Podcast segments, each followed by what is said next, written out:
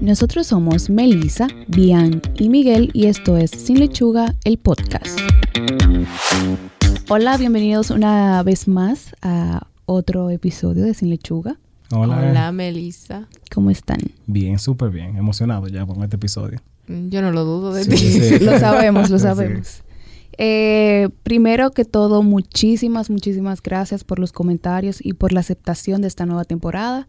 Esperamos que todos los episodios tengan la misma aceptación y que lo escuchen y que lo compartan y que nos den todos sus eh, feedbacks. Muchísimas gracias. Sigan escribiendo. Y nos envían sus Nota de Notas de voz. En la semana pasada, en la semana pasada se eh, celebró lo que es el día de la lucha contra el cáncer de mama. Y nosotros eh, queremos discutir acerca de ese día o de esa celebración y no solo de esa celebración porque hay muchos otros días más que celebran otros cánceres, o sea, O otros sea, no, cánceres. octubre es el mes de, la el mes de la concientización. Sí. concientización sobre el cáncer. Entonces, ¿qué ustedes opinan de ese día? Mi primera queja es que el marketing se está orientando a prevenir. ¿En cómo así? ¿En qué sentido? Estamos promoviendo la prevención del cáncer de mama. ¿Qué pasa con eso? ¿Cómo que qué pasa? O sea, si el mensaje que estamos mandando, cuando tú le estás diciendo a alguien que tú puedes prevenir algo, es que si tú haces, o sea, ciertas cosas, tú lo vas a evitar. Entonces, no hay nada que te garantiza que tú haciendo eso, tú no padezcas de cáncer ya de mama. entiendo tu Ok, punto. entiendo tu Pero yo creo que es más como la parte de, hacer el engagement y hacer educación de, de concientizar a la gente. Ok, estas son las cosas que tú tienes que tomar en cuenta. O sea, Y también no es tanto como prevenir, sino como de que descubrir a tiempo. O sea, bueno, pero es que tiene también... que ser detención temprana. Sí, no, totalmente. Tiene que ir enfocado a detención temprana. Yo digo que si ya estamos haciendo educación, que sea la manera correcta. Mm, tal vez que detención temprana y el término prevención, o sea, en- entre esos Ahora dos, son sinónimos. Eh, no, en- entre esos dos términos yo utilizaría, con fines tal vez comerciales, el término prevención, lo que yo quiero decir. Eso- esa es mi lógica ahora que... porque Ahora que tú planteas ahora que, ahora que lo pienso en el sentido que tú lo dices. Pero es verdad, no, no lo había pensado. Bueno, el punto es que el cáncer no se previene. O sea, el cáncer es una enfermedad multifactorial, le puede dar a cualquiera. Lo que sí, en el, can- en el específicamente el cáncer de mama, se, con la detención temprana se tiene muchísima más probabilidad de sobrevivencia. Claro. Exacto. Yo creo que debería de ir más enfocado a eso, a detectar temprano y a que nos cuidemos y siempre estarnos evaluando, porque todos estamos en esa tómbola y podemos salir premiados. Todos, hombre y mujer incluso. porque- Todos. sí. Todos, todos, todos. Entonces, eh, yo creo que debería de ser más como de, de, de detec- detención temprana. No, y de hecho es, es muy común ver personas o, o leer sobre personas que tuvieron un estilo de vida muy saludable, que hicieron ejercicio, que tuvieron su vida o sea, totalmente completa y pudieron haber desarrollado también o, o que desarrollaron algún tipo de cáncer. Entonces Sí. yo entiendo en el sentido de que tú lo dices, de que aunque hayan muchas cosas que se puedan entender o vender como que son para prevención, en verdad, Dios no lo quisiera, una persona puede, o a cualquier persona le puede, de- puede desarrollar un cáncer. Es que yo entiendo que si seguimos con esa prevención, si tú dices aquí, ah, yo tengo cáncer, eh, vamos a poner de mama, por, por ejemplo, que es, eh, que es octubre el mes. Yo tengo cáncer de mama, alguien puede decirte, ah, Ah, Eso tú fue no tu te- culpa. Sí, ya Tú no, te, tú no hiciste tanta ca- campaña. Tú, por ejemplo, nosotros que estamos educando aquí, ¿cómo fue que tú te dejaste que te diera que, que te cáncer? decía, ya entiendo lo que tú te o sea, refieres. puede, puede venir ese comentario. No, y es fuerte entonces que tú tengas esa percepción de que fue por tu culpa que pasó eso. Quizás no es la finalidad, pero hay, hay que dejar claro de que no, o sea, no o sea, no es cuestión de prevenir, es simplemente detención temprana. O sea, se quiere hablar, se quiere hablar de los cánceres, de que las eh, personas sepan que hay que examinarse, autoexaminarse, Claro. estar pendiente de, de su estado de salud, sí, pero no al nivel de decir vamos a prevenirlo. No, claro. Y eso no- tampoco no quiere decir que, por ejemplo, que en Silechuga nosotros estemos en contra de eso. To- Totalmente, mientras más una persona esté educada sobre cualquier tipo de enfermedad o condición, es mucho mejor.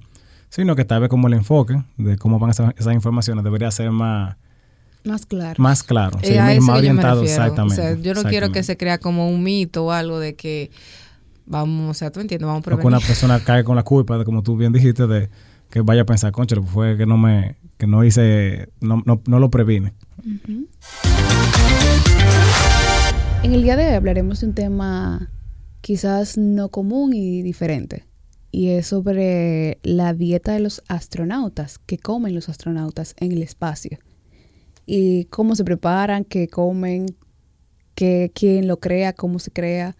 eh, ¿Cómo funciona todo el proceso de la alimentación espacial? Yo entiendo que esa es una pregunta que no hemos hecho con- constantemente, porque ahora mismo todas las series están orientadas Wow, a, sí, ¿verdad? a O sea, uno irse a, a vivir para, tú sabes, para allá afuera, para el espacio. Entonces, una pregunta como que ¿Qué en verdad en la serie no, no, si tú te pones a ver, no presentan a la persona. No, yo creo que no se lo preguntan. Yo sé que no, o sea, como tú ves la serie, tú no te imaginas, como tú no piensas, como qué comerá esa gente en el espacio. Yo creo, yo creo que en The Martian, como que ese, un- ese- bueno, el tema no es exactamente ese, como creo que cosechar en el espacio, pero sí se menciona un poco... lo- Estelar también sí. se, se- Ujú. También. Pero realmente no es común, como que estemos aquí sentados todos hablando. ¿Y qué, qué comerán los astronautas? No, y de O sea- hecho, durante el episodio vamos a ver que los nutricionistas tienen un rol bastante importante en lo que es la, la alimentación de los astronautas. Yo diría que lo primero que uno tiene como que sacar de, de la cabeza a la gente, o el primer mito, es de que los astronautas comen cosas que vienen como en- así como si fuera un tubo de pata dental. Eso como siempre que tú piensas en alimentación espacial, eso es lo primero que tú piensas. Como no, eso, esa crema o esa pasta que, que esa, esa gente come, que seguro o sabe más o tiene un sabor así como muy fuera de, de lo común, ¿no? Un alimento como, como tradicional. es pasta, uno asume que no va a saber agradable. Así que no va a ser muy bueno. Porque tú la asocias literal a la pasta de diente y tú no te imaginas comiendo o eso. comiendo pasta de dientes, esa es verdad. Pero es importante mencionar que tal vez eso era así como en los primeros viajes del espacio, pero ya, desde el- por lo menos desde el enfoque, desde el enfoque de tecnología de los alimentos, ha avanzado muchísimo y ya mm, no se, no se trabaja así. O sea, ya la alimentación de ellos es mucho más variada.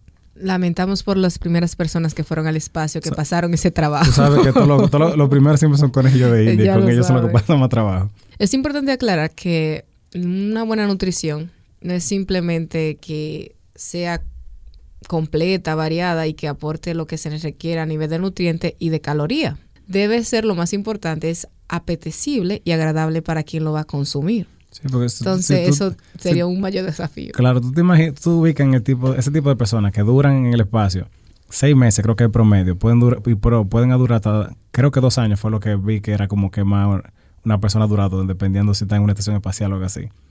Si Y- tú duras seis meses comiendo algo que no te gusta, es fuerte. No tanto eso, que ellos no van a poder elegir. Sí. Tú no tienes un supermercado. Tú no tienes, ¿verdad? Tú no tienes de otra, eso ¿Te es lo que hay ya. ¿Tú te imaginas Bian y No. su paladar No, para allá yo no puedo y sus mañas? Seis meses comiendo maíz. Seis, Seis meses en el espacio. No, no es fácil. Tú Yo no aplico a la NASA. No, no, no es bueno. No, pero lo, lo importante es también mencionar de que el- ya la variedad que ellos tienen de productos es muchísimo. O sea, cuando nosotros estamos buscando este episodio, es interesante la- todas las cosas que ellos pueden comer ahora. O sea, tienen productos pre- eh, preparados ya como para ellos, que son van desde brownie, macarrones con queso, espagueti, lasaña, mantequilla de maní, ya algunas nueces, pollo, carne de res. Eh, ¿Qué más? ¿Qué me falta? Pizza, café. Ah, con- sí. Claro, café. Yo no, yo no me imaginaría estar allá arriba sin café. Sí, bueno, no, imagínate, eso es, Y si allá abajo. es un, un must have. No, pero realmente la variedad de, de alimentos es bastante amplia. Muy, muy amplia. Lo que me gustaría saber es el sabor. Bueno, o sea, por lo que yo vi, ah, no hay como un consenso de cuáles alimentos son mejores que otros. Hay algunos astronautas, por ejemplo, que dicen que los macarrones con queso son muy buenos, otros dicen que, por ejemplo, la, la pizza es mejor. Entonces, ya eso depende como de la persona, eh, en O verdad. sea, de hecho se hace un análisis sensorial. sí, Sí, cua- sí. eso es antes de ellos irse al, al espacio. Eh, se juntan, es un análisis sensorial para las personas que no saben. Hay muchos tipos, pero en este caso es como un análisis de, de cuál le gusta más. Exacto, si simplemente te- yo tengo este producto del 1 al 10 que tanto te gusta. Y cuando ellos preparan la, como la- los alimentos que esas personas se van a llevar, se toma en cuenta cuáles eh, les gusta más a cuáles de los ¿Cuáles han tenido mayor aceptación? Ajá, en cada, en cada uno de los tripulantes. Dentro de los alimentos que se pueden llevar a- al espacio están las frutas, pero tienen la particularidad de que deben ser ingeridas bastante rápido porque la fruta se puede oxidar con mucha facilidad. No, y que si tú duras, por ejemplo, seis meses, tampoco tú no puedes durar de que con una fruta tanto tiempo, o sea, y más en la- en las condiciones que está. es incómodo tú tener un guineo dañado, por ejemplo, en el espacio. ¿Tú te imaginas? Y tú tenerlo ahí, porque tú ¿para dónde lo a ahí, sí, no. porque ellos no tienen una forma fácil de descartar De- las cosas. exacto. Cada cierto tiempo, no recuerdo el, el tiempo exacto, va un transportador donde se, se intercambia las cosas nuevas que llegan, ya sea medicina, alimentos, y se despachan la, la cosa como basura y cosas así que ellos tengan que de- de enviar a la Tierra. Las películas no han retratado la realidad lo de ir al espacio. Eso no, eso, no, eso no es tan comercial. eso. Creo que es más fácil, o sea, se ve ese sueño que tienen muchas personas. sí. Algo también es, ya menciono de las cosas que se pueden llevar, también pues, se pueden llevar al espacio, las cosas que son como tipo ready to eat, o sea, cosas que ya vienen como selladas, que están en, un empaque y se pueden llevar así fácil, como M&M's, eh, ketchup, picante, o sea, una de las cosas que decían era eso, del como lo importante que es el picante, porque parece que en el espacio tu percepción, tal vez por el mismo de que tú estás flotando y eso, varía mucho. O sea, si una persona aguanta, o sea, so- no, sopor- no tiene, es muy poco tolerante al picante en la Tierra, puede que en el espacio sea un poco más Ah, tolerante. yo tengo que ir para allá. De que a a veces te gusta. A ver si no muero. Sí, porque bien, tiene pimienta y bien dice, ay, eso pica. sí, sí, es verdad.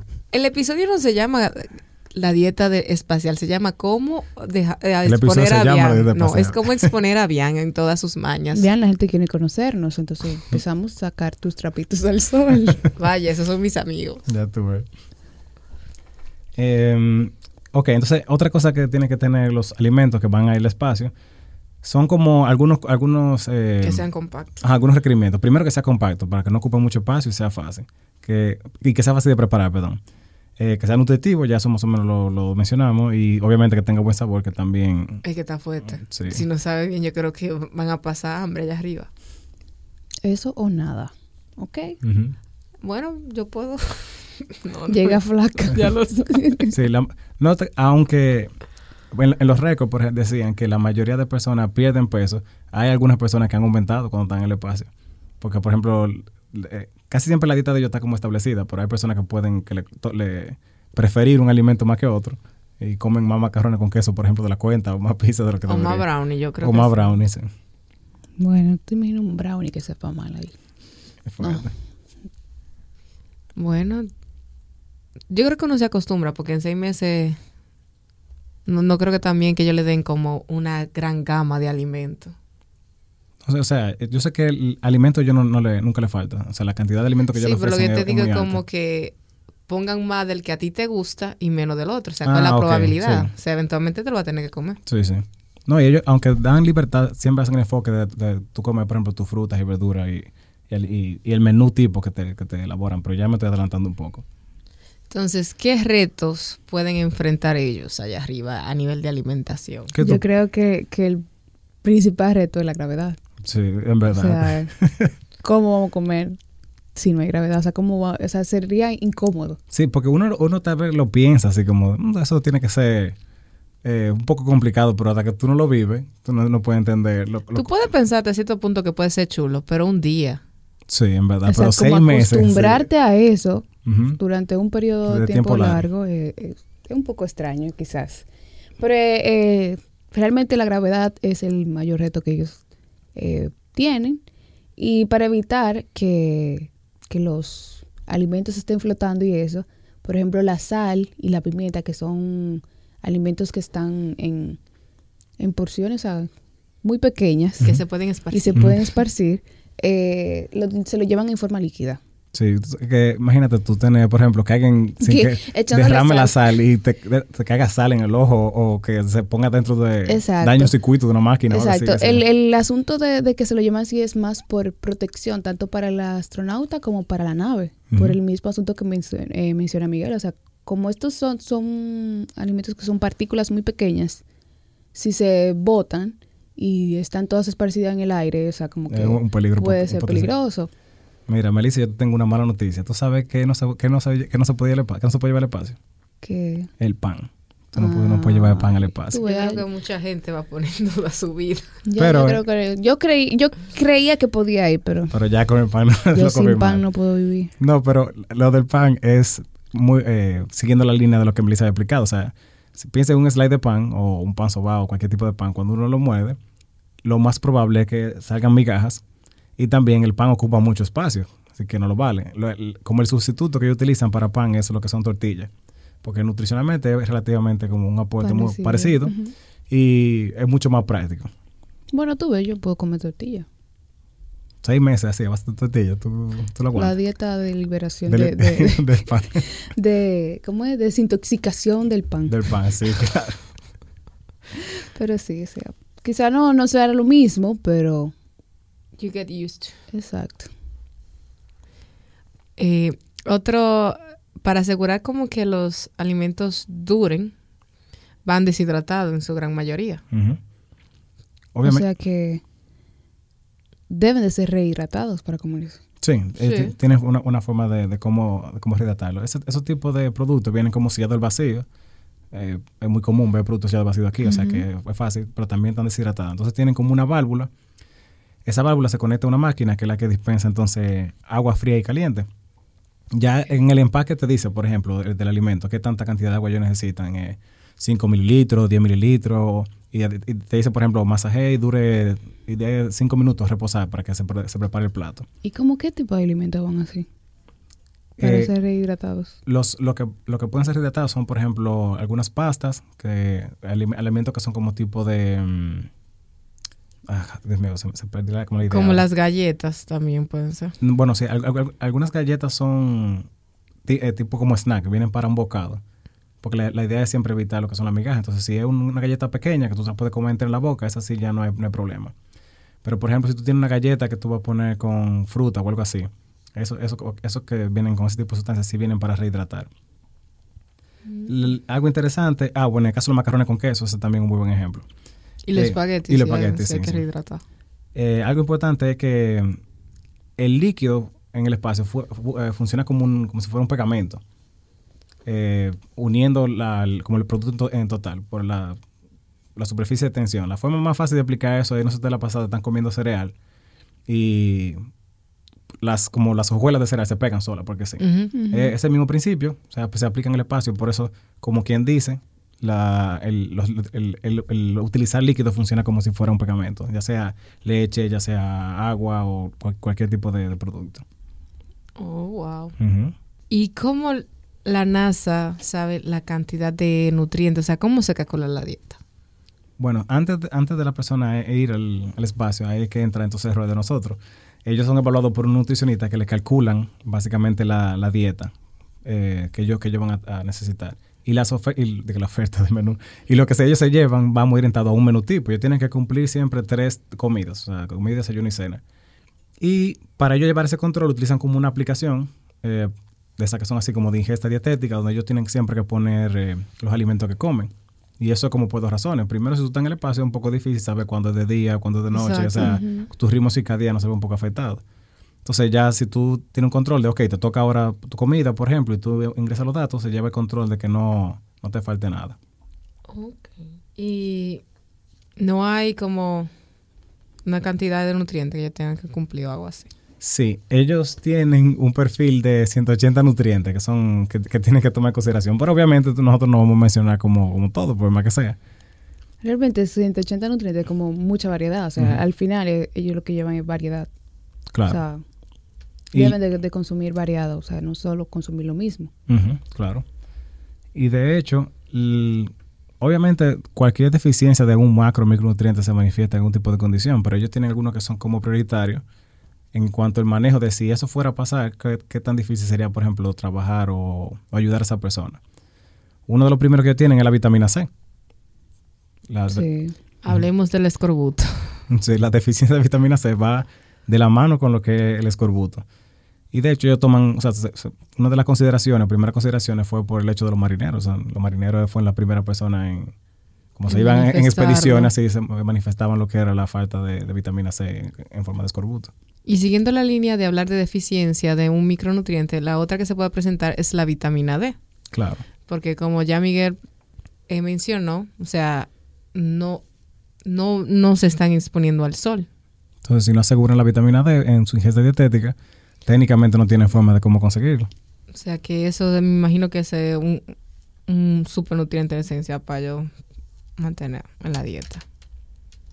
También es importante el consumo de hierro eh, a través de la dieta, ya que eh, las reservas de hierro pueden aumentar durante los, los vuelos. Entonces, no es tanto consumirlo, sino como controlar el consumo de El consumo, Exacto, claro. Que se mantenga. Por eso es tan importante que yo siempre más se mantenga con el, con el registro. Y aunque, como ya mencionamos anteriormente, yo tenga libertad de elegir los alimentos que sea, se traten de apegar a la- la- las opciones de menú que se le calculan a- y se le, of- se le ofrecen a ellos. Yo entiendo que por las circunstancias que son, ellos también tienen que hacerse exámenes periódicamente, porque así ellos pueden darse cuenta de que si tienen que corregir o no, o alguna deficiencia. Sí, eso es algo que, no hemos mencionado, pero cuando cada vez que los astronautas vuelven, lo primero que tienen que pasar es por un examen clínico.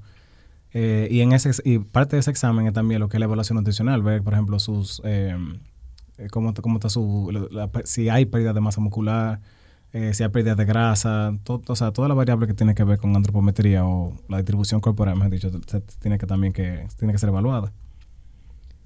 O sea que hasta los, los astronautas necesitan un buen régimen dietético. No hasta, no, no hasta, especialmente los astronautas Exacto, tienen un, un buen régimen sí. alimenticio. Ya saben, si quieren, si alguno ha tenido ese sueño de montarse en un cohete, visitar la luna, ir a Marte y todo eso, tiene que estar preparado para comer diferente, muy diferente, Claro. y adaptarse a las condiciones. Bueno, realmente es diferente. Esa es la palabra que define Sí. la alimentación de los astronautas. Claro. Pero es interesante saber todo lo que hay detrás, la tecnología de alimentos, cómo van los alimentos, o sea, Las personas involucradas. Exacto, Sí. todo el proceso. Uno piensa como, ah, qué chulo, ellos están allá arriba, pero no le da como ese, es, esa imagen de todo Ah, lo que hay detrás. Yo a partir de este episodio me voy a especializar en nutrición Nutrición espacial espacial. y voy a aplicar para un trabajito en la NASA. Nos vemos ya. Tú sabes que incluso algo que también más o menos se nos pasó a decir, pero que ellos toman en consideración, además de la nutrición, eso es el hecho de como de la comunidad, porque cuando tú estás en el espacio, literalmente tú estás muy aislado de todo el mundo. O sea, entonces, ellos tratan de que las personas que van, o sea, los, diferentes tripulantes coman más o menos en una mesa, de ahí lo que, el- que se utiliza velcro como para fijar los diferentes alimentos en diferentes superficies. Pero es para que tengan ese, sentido como de comunidad, como de, ok, todavía estamos aquí, estamos juntos podemos compartir una comida y que sea más agradable, porque en verdad, si tú duras todo ese tiempo sintiéndote incómodo con lo que tú comes, Viendo a la misma cinco gente. viendo ahí. las mismas cinco gente, tú- Y que también extrañando a tu familia o, o- o a tu entorno, porque lo va, lo va a No, pasar. o o extrañando sea, comida específica, porque seguro hay, no, seguro no, hay cosas que ellos no pueden comer allá, entonces, fuera, yo me imagino Ay, que eso... gacho, yo quisiera un pancito ahora. Yo ima- mío, yo ¿cuánto imagino que eso llegando- tortilla contigo. Me imagino que eso llegando Houston, necesito que tú me hagas un pedido de, qué sé yo, de, Tres quintales de pan, por de- favor. De nacho o pan cuando yo llegue. No, pero realmente debe ser algo muy eh, es una experiencia. diferente Ujú. vivir eh, esta experiencia. Pero nada, señores, para que sepan cómo es la nutrición espacial, este episodio fue, eh, este fue el objetivo de que nos enteremos de algo que quizás está y, y no, no investigamos, no sabemos o sea, que, cómo es realmente. Oye, ahora. Este hoy ahora también está relacionado a lo que estuvimos hablando eh, durante el episodio, pero es no es tanto alimentación, sino sobre el ejercicio. ¿Ustedes sabían que los astronautas también hacen ejercicio? Claro, tienen que. Yo me imagino que levantar peso en el espacio tiene que ser mucho más fácil que... ¿verdad? La, el sentido común. Sí.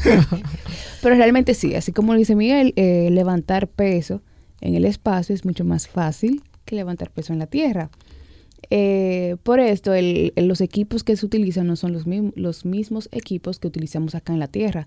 Son equipos eh, creados y adaptados para ser utilizados especialmente en el espacio. Sí, y son específicos de como de maquinaria, no es como, como yo dije ahorita jugando, de levantando pesas, sino se pone como una máquina que le hace fuerza, eh, le hace como, el- les empuja, por ejemplo, y ellos tienen que ofrecer resistencia, tienen que mantenerse haciendo ese ejercicio. pues. Exacto, son equipos creados eh, para ser utilizados en, en lo que es un ambiente donde no hay gravedad.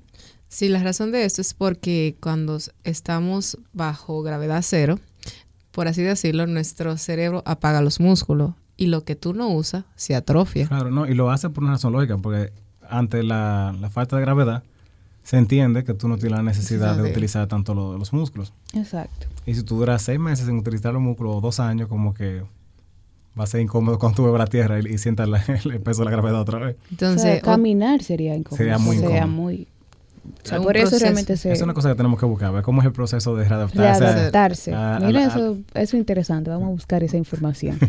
Otra cosa que es como un holladura doble es que... Oh, bo- eh, bonus, oye, ahora. Sí, un bonus. También, o sea, no se sabía, pero en el espacio están intentando hacer crecer eh, comida, alimentos. porque ustedes saben que va a venir el apocalipsis zombie y no vamos a ir para el espacio. El DH, de una vez el apocalipsis zombie, ¿está bien? Pero es sí. eso del calentamiento global y después ponemos. Está bien. Bueno, señores, yo creo que no nos queda mucho aquí cómo vamos en cuanto a la- al, al medio ambiente y demás. Así que en el espacio están creando, eh, tratando de crear alimentos que crezcan allá. Entonces, ellos, para, para hacer esto, ellos buscan alimentos que requieren la menor cantidad de, de condiciones como específicas posible. En el espacio no se puede, la- el, el uso de agua es muy dosificado para que funcione bien y dure, por ejemplo, el tiempo que ellos necesitan. Por ende, tienen que ser alimentos que requieran poca agua. Y uno de los, de los alimentos con los que ya ha tenido mayor éxito eh, haciendo crecer, ¿cuál tú crees que, Melissa, cuál tú dirías que es? No es el pan. No, el defi- Definitivamente el no crece. Tiene que ser algún vegetal o fruta porque hace crecer. No sé, realmente eh, ilústranos. Eh, la, la lechuga. Ellos sí, ellos sí no, no ellos no están sin lechuga, ellos no ellos están sin lechuga. con lechuga, el podcast. Sí. Ya saben, si vamos para, para allá a grabar es con lechuga. Mira, interesante. Realmente. Pero realmente este episodio me encantó porque es como diferente, Es muy diferente, muy información que no, quizá no, no encontremos por ahí. Y realmente está bien chula.